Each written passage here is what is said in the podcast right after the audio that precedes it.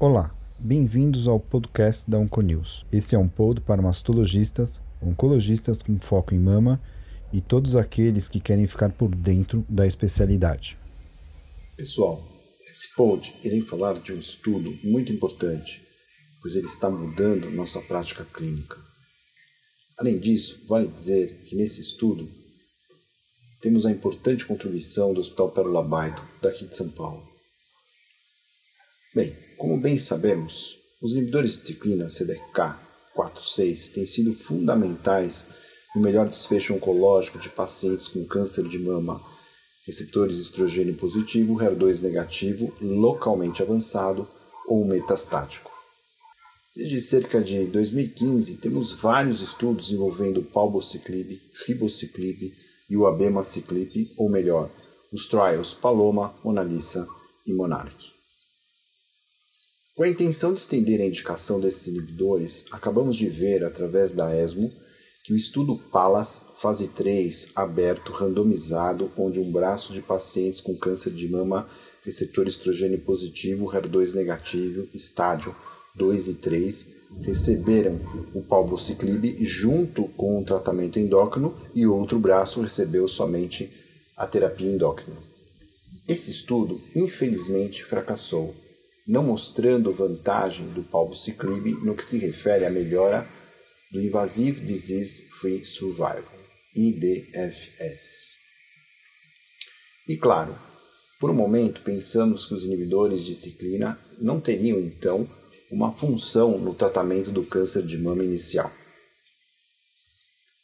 Bom, hoje eu, Silvio Bromberg, mastologista do Centro de Oncologia do Hospital Israelita Albert Einstein e da BP Mirante, falarei para vocês que sim, o inibidor de CDK4/6 abemaciclib parece sim ter um papel nesse cenário.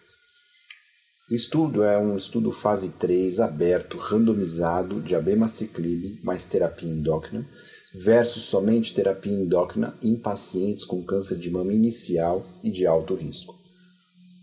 O estudo chama-se Monarch E. Sabemos que a terapia endócrina é o tratamento estándar para pacientes receptor estrogênio positivo, HER2 negativo, com câncer de mama inicial. No entanto, temos que cerca de 20% dessas pacientes apresentam uma recorrência da doença nos primeiros 10 anos. O estudo citado recrutou pacientes maiores ou iguais a 18 anos, receptores hormonais positivos HER2 negativos, consideradas como alto risco. Alto risco eram as pacientes com 4 ou mais linfonodos comprometidos, ou aquelas com 1 a 3 linfonodos positivos, e tumor maior ou igual a 5 cm, grau histológico 3, KI67 maior ou igual a 20%. Essas pacientes poderiam ter recebido quetenel ou adjuvante e radioterapia também.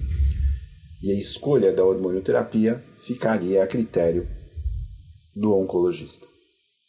As pacientes foram selecionadas de julho de 2017 até agosto de 2019 um total de 5.637 pacientes de 603 centros em 38 países.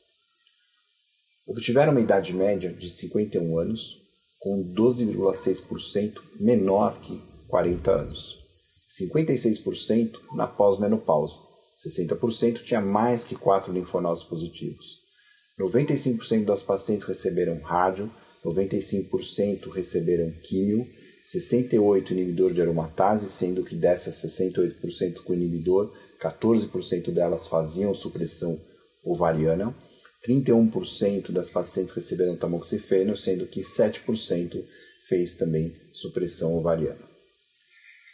Nesses dois anos, o IDFS, nesse trial, foi analisado.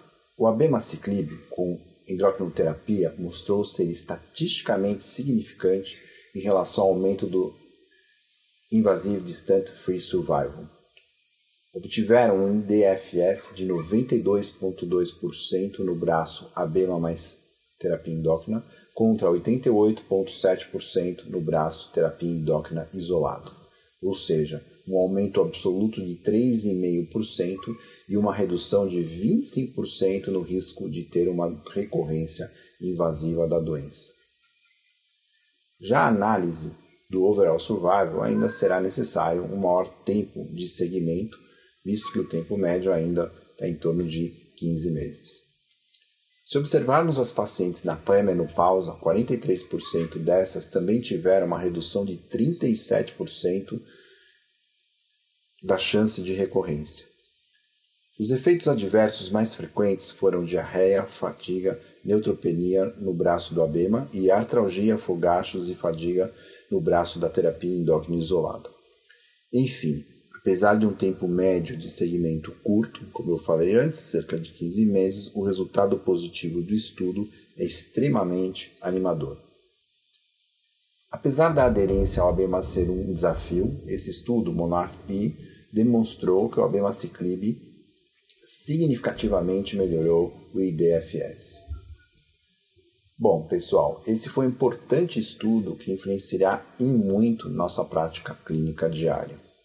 Agora, fica um gap para entender como, com o palbociclib, o estudo PALAS, o resultado foi negativo e com o ABEMA, nesse estudo, o resultado foi positivo. Talvez diferenças entre as pacientes analisadas, enfim. Perguntemos isso aos oncologistas clínicos. Bem, continue se atualizando com o nosso podcast através da Onconews em seu streaming de preferência. Até a próxima!